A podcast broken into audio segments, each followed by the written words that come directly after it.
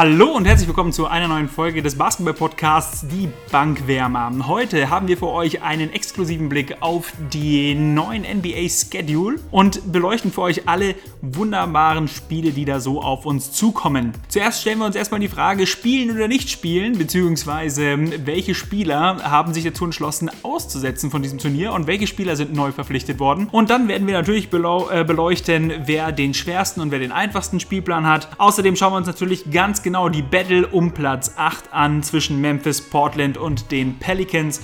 Und zu guter Letzt werden wir euch natürlich genau die Spiele raussuchen, die am Anfang für uns zumindest die attraktivsten sind. Wir freuen uns auf jeden Fall auf eine spannende Show. Achso, äh, ganz kurz. Mir gegenüber sitzt natürlich Manu, so wie immer. Hi. okay, wir wollen eine spannende Show.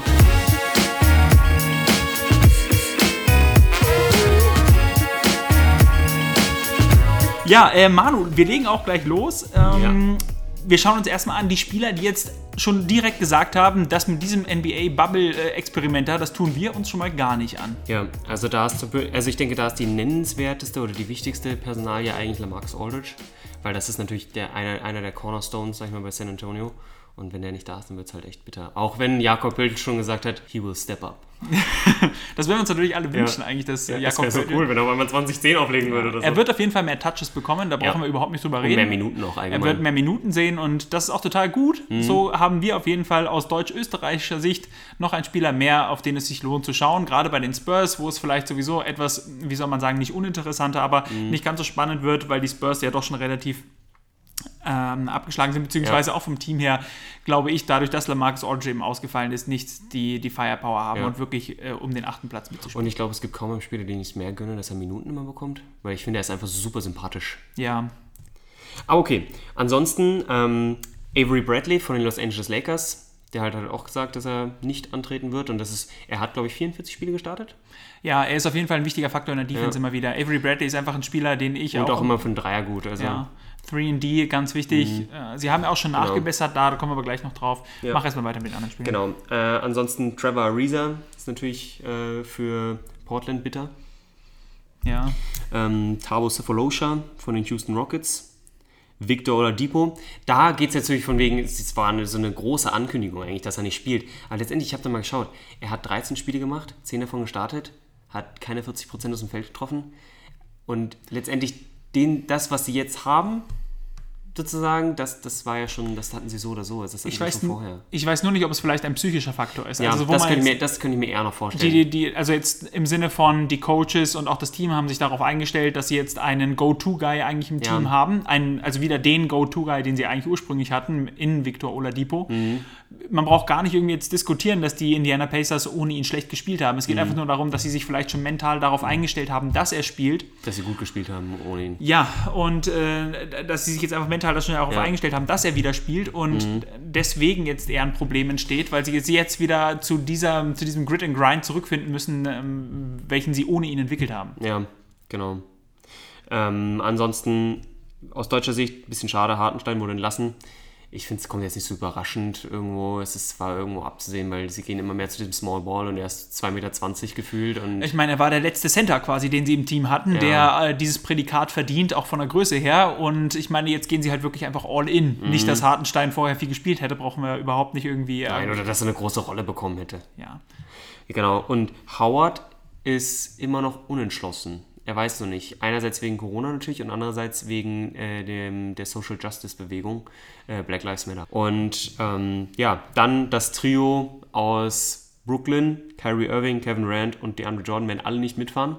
Okay, das war aber vorher auch schon so ein bisschen abzusehen. Also, ja. DeAndre Jordan, muss ich sagen, hat mich ein bisschen überrascht, dass er sagt, er fährt nicht mit. Man kann natürlich aus der bösen Sicht sagen, von wegen, ja, sie kapseln sich total vom Team ab und es ist total unteamlich. Aus der anderen Sicht, umso weniger Leute dort sind, umso besser. Sie haben sowieso nur 35 Leute, nur in Anführungszeichen 35 Leute, die sie mitnehmen dürfen. Das heißt natürlich, es könnten stattdessen vielleicht mehr Betreuung für die anderen Spieler mit hinfahren, sprich Physiotherapeuten, Masseure, Ärzte etc.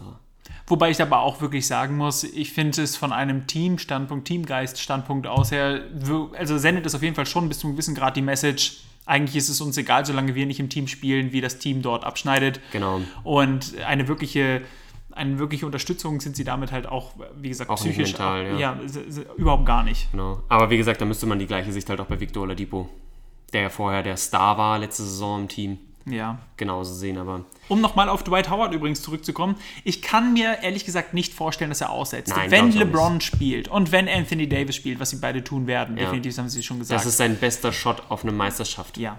Und deswegen kann ich mir einfach nicht vorstellen, dass er aussetzen wird. Dafür war das Teamgefüge tatsächlich, muss man sagen, bei den Lakers auch zu gut. Also die sind Mhm. ja wirklich alle auch sehr, sehr gut im, im Lockerroom miteinander ausgekommen. Aber ich glaube auch zum Beispiel, dass Dwight Howard besser zum Beispiel mit einem Spieler wie LeBron klarkommt, als mit einem Spieler wie Kobe. Ja, weil LeBron aber auch einfach versucht, die Er anderen Spieler. ein, genau, er ist so ein, er probiert, auch wenn er, ich glaube, LeBron ist mehr hinterrücks, vielleicht. Ja, dass von einem Tag auf den anderen, sorry, du bist entlassen worden, weil ich eine bessere Option gesehen habe. Aber genau, solange du genau. Teil seines, seines Inner Circles bist, Ja, genau. In dem Moment bist du halt sozusagen, bist du hip und bist du cool. Aber Kobe zeigt dir so oder so, ihm ist das egal. Entweder du bringst deine Leistung oder ich habe keinen Bock auf dich. er war da sehr viel fordernder, Mhm. auf jeden Fall. Und die Neuverpflichtung, würde ich sagen, die interessanteste bisher ist J.R. Smith. Es gab noch ein, zwei andere, wie zum Beispiel auch Jalen Adams von den ähm, Portland Trailblazers. Alles Aber Fallobst. Ja, ja. Brauchen wir jetzt nicht. Ich muss sagen, das war, so finde ich, die interessanteste. Aber mehr aus einem, also so aus einem personalen, also persönlichen Standpunkt, nicht unbedingt aus einem spielerischen Standpunkt, weil er, weil er halt jetzt zu den Lakers kommt, wo er wieder mit äh, LeBron spielt. Aber diesmal hätte- wird halt so wenig spielen, dass er, dass er nicht so einen Fehler machen kann. Ja, man, man weiß es nicht. J.R. Smith kann sich ja dann doch oft auch in so einen Rausch spielen. Und ich finde, wenn er erstmal heiß läuft vom Dreier, dann trifft er halt auch echt die verrücktesten Dinger. Ja, eh. Nur, ich hätte wirklich nicht gedacht, dass LeBron ihm noch eine Chance gibt. Also, dass LeBron jetzt Nach tatsächlich dem sagt- Blick, Ja, es war, dieses, dieses äh, Meme, what was are you doing? ja, dieses Ja. Meme, was um die Welt gegangen ist, Ja, wo ja. LeBron ihn ja völlig fassungslos anschaut da. Nein, aber ich hätte ehrlich gesagt nicht gedacht, dass J.R. Smith tatsächlich nochmal mit LeBron James zusammenspielen wird, weil ich nicht damit gerechnet hätte, dass LeBron ihm das je verziehen hat, sagen wir so. Beziehungsweise genug verziehen hat, als dass er ihm jetzt wirklich in einem wirklichen Title-Run nochmal so eine Chance gibt. Genau. Und eine andere Personalie, äh, die vielleicht interessant ist, Lionel Hollins, ehemaliger äh, Head Coach von ähm, unter anderem Memphis, kommt nicht mit aus gesundheitlichen Sicherheitsgründen, weil er halt auch in die Risikogruppe reinfällt und deswegen fährt er nicht mit. Dann würde ich sagen, machen wir uns gleich mal an die Spielpläne der Teams. Und dabei schauen wir uns zuerst einmal an, wen ist denn eigentlich bei diesem, also erstmal alle Teams haben ja acht Restspiele. Es gibt vorher noch Preseason Games, also so Scrimmages eher. Ab dem 22.07. Ab dem 22.07. und ab dem 30.07. geht es dann wirklich wieder Ganz los genau. mit den äh, ersten Spieltagen. Besonders schön übrigens für uns hier aus europäischer Sicht ist, dass die Spiele sehr früh sind. Das Ja, hast du genau, vorhin auch genau. nochmal nachgeschaut extra. Teilweise gibt es dann Spiele hier schon um 6, was natürlich super ist. Ja, das ist natürlich richtig, richtig klasse, aber auch gar nicht anders realisierbar, weil sie haben Ja. ja gar nicht so viele Spielstätten, wo sie spielen können. Ganz genau. Und deswegen ist es ja so, dass sie eigentlich, ähm, genauso wie das auch in Deutschland der Fall war, die Spiele hintereinander relativ eng gedrungen spielen Mhm. Ja. lassen müssen. Und deswegen aber absolut vorteilhafter Punkt für uns. Wir Mhm. können die Spiele oder zumindest ein Großteil der Spiele zu absolut humanen Zeiten wie 6 Uhr am Ja. Nachmittag bzw. am Abend sehen. Das heißt, ihr könntet euch alle überlegen, nochmal einen League Pass äh, zu holen oder vielleicht. Voll die Werbung. Ja, voll die Werbung, dafür bekommen wir nicht mal Geld. Ja, verrückt. Ja, also NBA, call us up, wir wären auf jeden Fall dabei. Ähm, ihr könnt uns gerne Geld dafür zahlen. Nein, also auf jeden Fall, die Spiele sind früh, man kann sie sich anschauen und deswegen lohnt sich vielleicht ein League Pass einfach noch mehr, als, Ja. äh, als, als, er, als er das vorher getan hätte. Oder auch von The Zone gibt es ja auch immer wieder die Möglichkeit, eben, die werden sicherlich genau. auch einige Spiele übertragen. Habe ich jetzt aber noch, muss ich ganz ehrlich sagen, gar nicht geschaut, ob sie da jetzt schon irgendwelche Bekanntgaben haben, welche Spiele sie übertragen und welche nicht. Kommen wir aber jetzt, wie gesagt, zu dem Spielplan. Und da hat es natürlich in diesen letzten acht Spielen manche Teams ganz schön hart getroffen. Muss man wirklich sagen. Ja. Und für mich da wirklich allen voran ist eigentlich Denver. Weil wenn man sich das Restprogramm von Denver anschaut, dann haben wir da einfach Teams. Es geht gleich los mit Miami. Dann geht es weiter mit OKC. Dann haben sie Spiele gegen die San Antonio Spurs, Portland Trail Blazers. Dann kommen Utah und dann die Knüller, die Lakers, die Clippers und dann Toronto. Also da muss man wirklich sagen, die einzigen Teams, wo es möglicherweise ein bisschen einfacher wird, sind die San Antonio Spurs und die Utah Jazz. Weil selbst Portland, die da ja auch noch mit drin sind, das ist ein Spiel an vierter Stelle. Und Portland wird ja wohl noch mal alles geben, um eben eine Chance auf den achten Platz ja. zu haben und die Playoffs. Das heißt also Portland mit Damian Lillard und möglicherweise jetzt auch einem wieder neu gesunden Yusuf Nurkic. Ja, ich habe auch gelesen, dass Hassan Whiteside wahrscheinlich auf die Bank geht sogar und sie mit Zach Collins und Yusuf Nurkic stattdessen starten. Das wäre natürlich total verrückt eigentlich. Ja, stell dir mal vor, du hast einen Hassan Whiteside von der Bank, der dann einfach unter Ja. Korb nochmal so richtig aufräumt. Also da muss, Ja, man, ja. muss man einfach hoffen, dass Nurkic die Leistung, an die Leistung anknüpfen kann, die er sonst halt in, in gesunden. Genau, aber da kommt es dann auch wieder zu dem Punkt, dass höchstwahrscheinlich unter Umständen Gary Trent Jr. startet. Ja, ist ein bisschen komisch. Den Flügeln. Also das ist halt, das ist dann halt auch. Also das ist, so ein, das ist so ein großer. Da schwankt es halt einfach so stark von den Positionen her, ob sie stark oder schwach besetzt sind. Ein weiteres Team, was auf jeden Fall auch noch einen extrem schweren Spielplan haben wird, ist Toronto. Ich meine, Toronto hat ja auch wirklich eine sehr, sehr gute Saison gespielt, sehr viel besser, als man es eigentlich erwartet hat, ohne Kawhi Leonard. Zumindest für mich besser als Mhm. Ja. erwartet, haben wir auch unter der Ich hätte Saison nicht gedacht, dass sie Zweiter sind. Nein, nein, definitiv nicht. Aber sie haben auf jeden Fall einen, einen sehr guten Job gemacht, sehr viel besser, als ich es erwartet habe. Und haben jetzt aber dann als Restprogramm eben gleich erstmal die Lakers, die Lakers bei sich zu Gast, beziehungsweise halt spielen gleich erstmal gegen die Lakers. Danach auch Miami. Dann haben sie ein einfacheres Spiel mit Orlando, aber dann kommt Boston, Memphis, Milwaukee, Philly und Denver. Und da sind halt auch wieder Memphis Grizzlies, die wollen auf jeden Fall auch ihren achten Platz behalten. Und deshalb werden die auch alles geben. Also definitiv nicht zu unterschätzen. Milwaukee muss man dann halt irgendwie äh, sehen, in welcher, in welchem, in welcher Konstellation sie dann noch antreten, weil es ein relativ spätes Spiel eben ist und dann noch Philly und Denver. Also ich glaube, das wird nicht so einfach werden. Ja, Manu, du könntest ja vielleicht noch mal ganz kurz auf, die, auf das letzte Team, wo wir sagen, das hat vielleicht den toughesten, das, den toughesten Spielplan, das Genau. sind die Lakers. Ja, die starten halt mit den Clippers. Das ist, das ist natürlich für beide Seiten ein hartes Spiel. Ich finde es bei den Lakers im Endeffekt gar nicht so tragisch, weil für die ist es so wahrscheinlich ganz so schlecht. Weil jedes Spiel, was tough ist, bereitet be- natürlich besser auf die Playoffs vor. Und dass sie den ersten Platz verlieren, ist relativ unwahrscheinlich, weil sie sind, glaube ich, fünf Spiele vor äh, den Clippers auf Platz zwei. Von daher ist es, würde ich sagen, relativ sicher. Aber auf jeden Fall, ansonsten spielen sie halt auch noch gegen Toronto, sie spielen gegen Houston, sie spielen gegen Denver. Da sind die einfachsten Spieler Sacramento und Indiana. Und Utah, würde ich Ja, sagen. und Utah wahrscheinlich auch. Und ja, Utah und OKC spielen sie halt auch gegen, aber das sind trotzdem, das sind keine, da gehst du nicht einfach drüber. Nein, auf keinen Fall. Jetzt stellt sich dann bei so welchen Spielplänen natürlich nur die Frage, Manu, meinst du Minute Restrictions für die Starspieler machen da Sinn? Also jetzt gerade wenn man sich die Milwaukee Bucks zum Beispiel anschaut, die sind ja im Osten klar an 1 und ein Spieler, der so wichtig ist für sie wie Giannis Antetokounmpo oder auch vielleicht ein Chris Middleton oder so, ma macht es Sinn, die zurückzunehmen, die Minuten da zu also restriktiv irgendwie zu gestalten? Ich glaube, das hängt ganz davon ab, wie die ersten paar Spiele laufen. Weil sie haben ja auch Preseason-Spiele und sowas. Und ich denke, das hängt ganz davon ab, ob die Spieler wirklich direkt wieder ihren Touch haben und ihren Groove und es einfach läuft. Und sie sagen, okay, passt, die jetzt, da läuft alles, das passt alles, das ist genauso gut wie vorher oder besser. Passt, raus. Also, wenn wir das letzte Spiel nicht aus irgendeinem Grund für uns wichtig sein sollte, was ja für, für sie unwichtig sein wird, ähm, werden sie einfach ganz, also wir können mir vorstellen, dass sie aussetzen. Anders stelle ich mir bei Spielern vor, die sowieso immer sehr viel so, so, so ein Load-Management hatten, wie zum Beispiel Kawhi Leonard. Wie gesagt, da, da finde ich es viel interessanter, ob man sagen könnte, okay, wird er aussetzen, wird er nicht aussetzen, werden sie es, werden sie vielleicht den Rhythmus genauso weiterführen wie auch in der Saison, dass sie sagen, passt, bei einem Back-to-Back sitzt du aus oder du spielst so oder so. Also ich muss ja ganz ehrlich sagen, bei acht Spielen, wenn man gewohnt ist, was die sonst spielen und wenn man bedenkt, was die jetzt für eine lange Pause vorher hatten, würde ich einfach versuchen, jetzt schon so gut es geht, einen Rhythmus zu finden. Und dann halte ich es nicht für sinnvoll, dass du jetzt am Anfang erstmal wieder halt irgendwie Vollgas gibst und deine Spieler 30 Minuten spielen lässt oder 35 Minuten und dann gegen Ende dieser acht Spiele ihnen wieder so ein bisschen Pause gönnst. Weiß ich nicht. Ja, ich finde es halt auch ganz schwer zu sagen. Sie haben ja auch so eine Mini-Break nochmal zwischen den letzten Regular-Season-Spielen und den Playoffs. Von daher, ja, ich weiß es nicht. Wie gesagt, ich könnte mir vorstellen, dass er einfach, damit er weiter seinen Rhythmus beibehält, dass sie deswegen sagen, okay, du. Ich finde halt gerade in Anbetracht dessen, dass sie halt jetzt äh, so einen vorhersehbaren Spielplan haben mit wirklich nur acht Spielen und wenn man dann eben bedenkt, was sie normalerweise gewohnt sind mit den, wenn man jetzt davon ausgeht, dass sie eine normale Saison gespielt hätten und dann eben einen Spielplan haben von 82 Spielen und wir wären jetzt dann also bei Spiel 74 und haben dann nur noch die letzten acht Spiele, dann sind sie ja sowieso schon viel geredeter als vorher. Ja.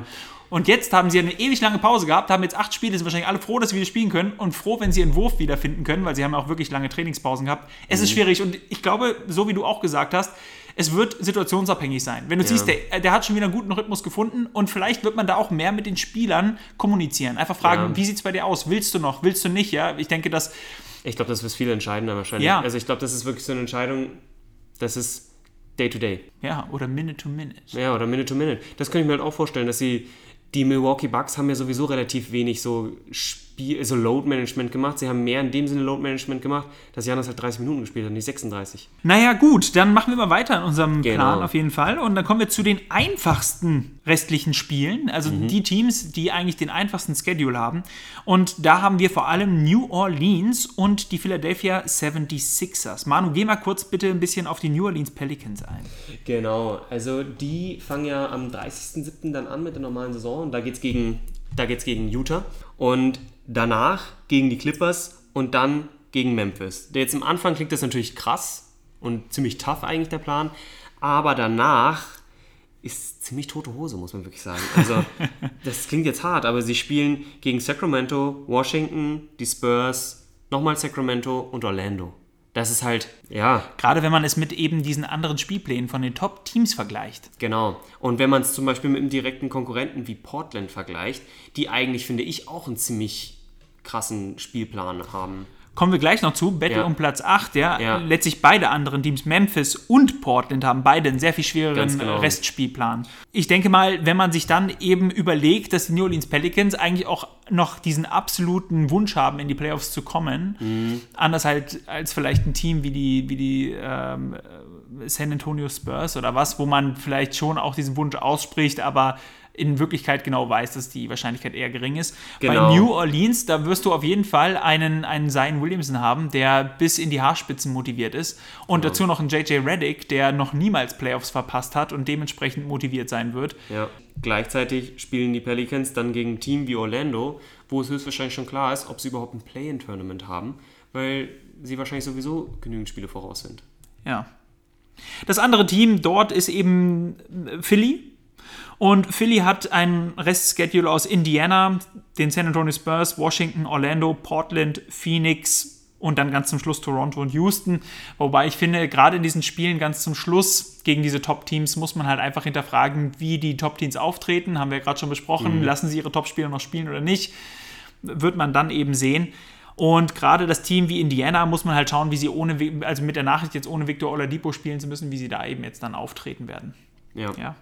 Gut, aber dann kommen wir eigentlich zu dem viel spannenderen Thema und das ist, das ist diese Battle um Platz 8 und da haben wir eigentlich vor allem im Westen Ja. diese Teams Memphis, Portland und dann eben noch New Orleans, die ja absolut heiß sind auf die Playoffs. Ausgangssituation, Memphis ist im Moment an Platz 8 und hat dreieinhalb Spiele Vorsprung auf Platz 9 im Moment und hat in seinem Restschedule eigentlich alles selbst, selbst in der Hand, weil Ja. sie spielen als erstes gegen die Portland Trail Blazers, direkter Konkurrent. Wenn sie die schlagen, haben sie schon mal einen unglaublichen Vorteil denen gegenüber. Dann gegen die Spurs, machbar auf jeden Fall. Und dann gegen die New Orleans Pelicans. Also sie spielen wirklich gegen beide unmittelbaren Konkurrenten direkt am Anfang des Schedules noch. Und ich glaube, das ist ein ganz, ganz entscheidender Faktor. ja.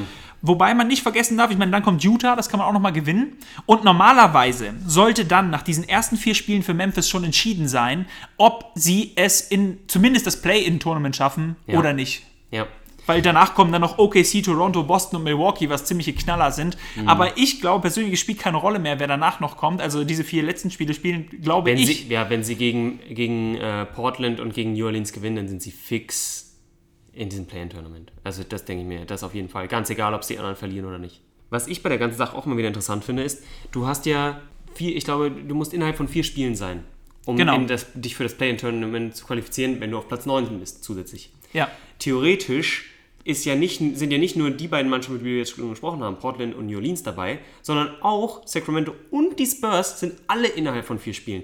Die Sacramento Kings sind genauso viele Spiele hinten wie die anderen beiden Teams. Die sind auch dreieinhalb Aber Spiele hinten. niemand rechnet ja mit den Sacramento Genau, Kings. aber das ist so verrückt. Rein theoretisch, wenn sie beide Spiele gegen New Orleans gewinnen, und das halte ich nicht für, das halte ich nicht für aus der Welt. Ich halte es für unwahrscheinlich, aber nicht aus der Welt. Von daher, das finde ich, also, wie gesagt, ich möchte mal verdeutlichen, ich glaube es nicht, wirklich nicht. Aber es ist möglich. ja, gut, aber da muss ich halt Und auch vor allem, das ist nämlich auch der Punkt, warum ja sagen auch alle von wegen, ist es so schwer, es sagen ja auch alle, es ist super schwer zu sagen, wer Meister wird. Ich glaube, es ist super schwer zu sagen, wer gut ist. Wer gut vorbereitet ist. Und Ja, es ist- ich, ja. Ich, ich kann, ich wage es nicht zu behaupten, dass ich das einschätzen könnte in irgendeiner Form. Also ob jetzt New Orleans besser vorbereitet ist oder Sacramento Kings. Sacramento Kings, glaube ich, glaubt halt einfach keiner dran, weil die denken, ja, es ist nicht Sacramento Kings. Und pff, glaubst du wirklich? Und Gut, aber im Endeffekt müssen wir schon ein bisschen auch einfach Augenmerk darauf legen, wie die bisherige Saison verlaufen ist. Weil das wird nicht einfach so weg sein, alles. Also dieses Momentum, was sie sich vielleicht in der Saison aufgebaut haben. Deswegen Ich. glaube ich zum Beispiel, mein Tipp im Moment für, für, die, für die Playoffs im Moment, beziehungsweise für das Play-In-Tournament, ich glaube, es wird ein Play-In-Tournament geben. Glaube ich wirklich. Ja. Und ich glaube, dieses Play-In-Tournament, aus meiner Sicht im Moment, ist Memphis gegen Portland. Memphis an 8, Portland an 9. ja, Und zwar deswegen, auch wenn, also auch wenn ich glaube, wir haben ja schon darüber den, über den restlichen Spielplan der New Orleans Pelicans gesprochen, der ja wirklich einer der einfachsten überhaupt ist. Und trotzdem, Portland hat einen relativ schwierigen, weil sie müssen gegen Memphis gleich als erstes, aber ich meine, das kann natürlich auch ein Vorteil sein, weil sie so direkt aufzeigen können und direkt schon mal einiges gut machen können, weil es ja einfach der direkte Konkurrent ist. Dann kommen aber Spiele gegen Boston, Houston, Denver und die Clippers. Das ist natürlich absolute Knaller. Da- aber man darf da eben nicht vergessen, du hast einen Damian Lillard im Team. Damian Lillard ist einfach immer für, eine absolut, für ein absolutes Sensationsspiel mit 50 Punkten gut. Und das sind alles Teams, die sicher für die Playoffs qualifiziert sind, wo sich teilweise wahrscheinlich nicht mal viel an der Platzierung tun wird. Die werden probieren, ihren Groove zu finden, ja, und die werden auch sicher probieren, die Spiele zu gewinnen, aber trotzdem, grundsätzlich, die, die Spiele, gegen die sie spielen, die, die Teams, gegen die sie spielen, die sind qualifiziert. Ja. Und das ist ein großer Unterschied. Bei den New Orleans zum Beispiel, da sind die, die, die Teams kämpfen drum. Sacramento wird alles geben. Ja. Wobei man halt aber auch sagen muss, danach geht es ja auch schwer für Portland eigentlich weiter, weil danach spielen sie noch gegen Philly, Dallas und Brooklyn. Ja. Also ich meine, das sind auch keine einfachen Spiele. Nein. Nicht so jetzt wie eben die Pelicans, die halt gegen Sacramento, Washington, Spurs, Sacramento und Orlando Genau. spielen. Aber da denke ich wirklich, das einzige Spiel, was wirklich easy sein wird, ist Washington. Ja. Die anderen Spiele, wie gesagt, wenn Sacramento, sagen wir, das erste Spiel gewinnt, sogar gegen New Orleans Pelicans, vielleicht läuft es irgendwie nicht, vielleicht treffen sie keine Würfel, keine Ahnung. Die Aaron Fox läuft heiß. Ich finde es ich find's super schwer einzuschätzen. Ich glaube, ich sehe es genauso wie du. Ich glaube, dass entweder New Orleans oder Portland darum spielen wird. Nicht die Sacramento Kings, glaube ich wirklich nicht. Aber bei denen geht es einfach noch um mehr. Sie haben noch die Chance. Washington hat Außenseiterchance, vor allem zu dem Zeitpunkt, wo sie gegen die denn schon spielen. Wobei man ja auch sagen muss, vielleicht kann das auch der Vorteil von Sacramento sein. Niemand rechnet mit ihnen. Niemand Ja. spricht über Sacramento. Und wenn, wenn ein Ja Morant dann meinetwegen einfach Bock hat und dann eben wirklich auch gute Zahlen auflegen kann. Aaron Fox. Entschuldigung, ja, ich habe Ja Morant gesagt Ja. bei Memphis, ja, ja. Nein, ich meine die Aaron Fox. Spielertyp, ja, ja, ich meine die Aaron Fox, wenn der Bock hat und Ja. eben richtig aufdreht. Wir alle wissen, der kann ein All-Star-Spieler sein. Buddy Hield, Buddy Hield auch, Ja. der kann auch heiß laufen vom Dreier. Bogdan Bogdanovic. Sie Ja. haben so viele, sie haben gute Ja, Spieler. Harrison Barnes. Ja. Also es sind ja wirklich einige da bei Sacramento, die eben aufdrehen können. Und deswegen muss man halt sagen, vielleicht ist das ja sogar ein Vorteil. Ja, Vielleicht unterschätzen wir alle die Sacramento Kings. Wie Weil- seht ihr das? Also bitte lasst es uns wissen Ja. in den Kommentaren. Äh, vielleicht haben wir die Sacramento Kings falsch eingeschätzt. ja, vielleicht unterschätzen wir sie brutal. Oder die Spurs. Ja. Sind die Spurs mit Jakob Pörtl statt LeMarcus Aldridge besser dran? Who knows? Ja? Ja. Jakob. Jakob wird das machen. Ja. Nein, bitte lasst es uns wissen in den Kommentaren und natürlich ähm, schreibt uns, wer ihr glaubt, wer Platz 8 im Endeffekt sich unter den Nagel reißen wird. Mann, und dein Tipp für Platz 8? Nach dem Play-In-Tournament? Ich, ich, also wer, wer wirklich sich, Wer wer wirklich in die Playoffs kommt? Ich, ich glaube, ich, ich glaube Portland. Ich hoffe Portland irgendwo. Ich mag Portland. Aber ich, ich muss sagen, mir geht ein bisschen der Hype um Zion Williamson auf die Nerven. Das tut mir für ihn auch leid irgendwo. Aber deswegen bin ich ein bisschen für Portland. Und weil ich, ich mag Damian Lillard. Ich finde, er ist einfach so ein cooler Typ. Ähm, ich muss ganz ehrlich sagen, ich glaube, Memphis macht das. Memphis hat einen Vorsprung von dreieinhalb Spielen. Memphis hat es in der eigenen Hand. In den ersten vier Spielen haben sie die Möglichkeit, eben das Ganze unter Dach und Fach zu bringen, meines Erachtens nach. Und ein Team, was es auf den neunten Platz schafft in ein Play-In-Tournament gegen Memphis, muss wirklich ja beide Spiele gewinnen. Und das, denke ich, ist der größte Punkt. Ich glaube, dass Portland eher beide Spiele gewinnt, als zum Beispiel ein Team wie Peli die Pelicans. Das, Das heißt, wenn, wenn Portland es schafft, auf den neunten Platz zu kommen, dann. Sie werden innerhalb von vier Spielen sein, davon gehe ich aus. Ich glaube, egal welches Team auf dem neunten Platz am besten kommt, es wird innerhalb von vier Spielen sein. Davon gehe ich eben auch aus. Deswegen, ich habe auch gesagt, Play-in-Tournament ist für mich eigentlich schon ziemlich fix, Mhm. was das Ganze angeht. Was übrigens dann dadurch natürlich auch nochmal zu einer äh, Pause führt, eben für die anderen Teams, worauf wir ja vorhin schon kurz eingegangen Ganz sind, genau, dass es ja. ein kurze, kurzes Break nochmal gibt zwischen den Regular-Season-Spielen und dann eben äh, den Playoffs. Nur, wie du schon, wie wir eben schon gesagt haben, also ich glaube, das Play-in-Tournament findet definitiv statt und ich glaube eben, Memphis ist auf jeden Fall auf Platz 8 bei diesem Play-in-Tournament. Alles andere würde mich wirklich stark überraschen und dann sehen wir mal weiter. Aber Manu, jetzt kommen wir mal, also für mich deswegen Memphis, wie gesagt, um das abzuschließen, Ja. das Thema, für mich der Platz 8. Es wird spannend zu sehen sein.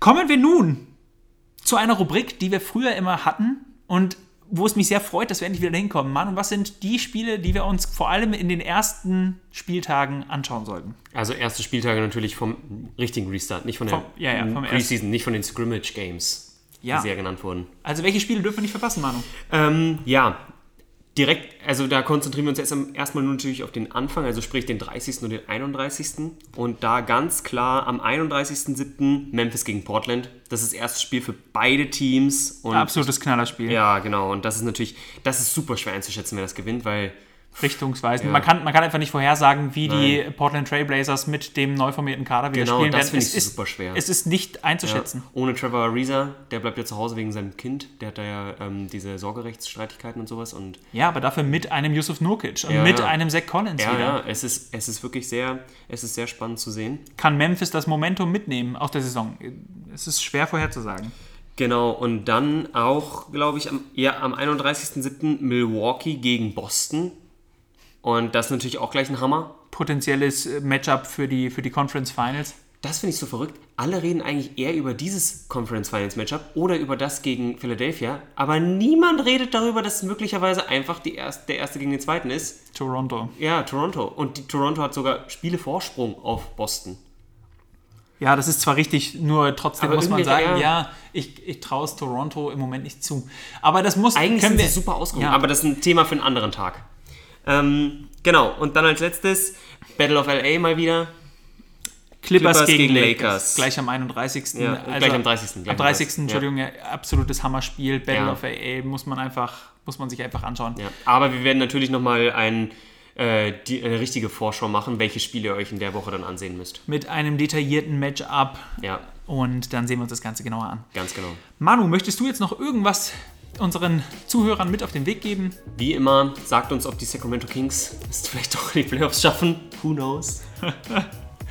ähm, und äh, ja, liked uns, bewertet uns. Das Übliche. Falls ihr sonst noch irgendwelche Anregungen habt, dann findet ihr uns natürlich auf allen Social Media Kanälen, Twitter, Facebook oder auch Instagram. Dort könnt ihr natürlich mit uns in die Diskussion treten und uns wissen lassen, welche eure Favoriten sind, wer eurer Meinung nach den schwierigsten oder den leichtesten Spielplan hat in diesen acht Spielen und worauf ihr euch am meisten freut eigentlich in der Bubble. Wir freuen uns, dass wir endlich wieder mit NBA Basketball bei der Sache sind und wünschen euch noch eine wunderschöne Woche. Genießt das schöne Wetter und wir sehen uns nächste Woche zu einer neuen NBA geladenen Folge. Bis bald.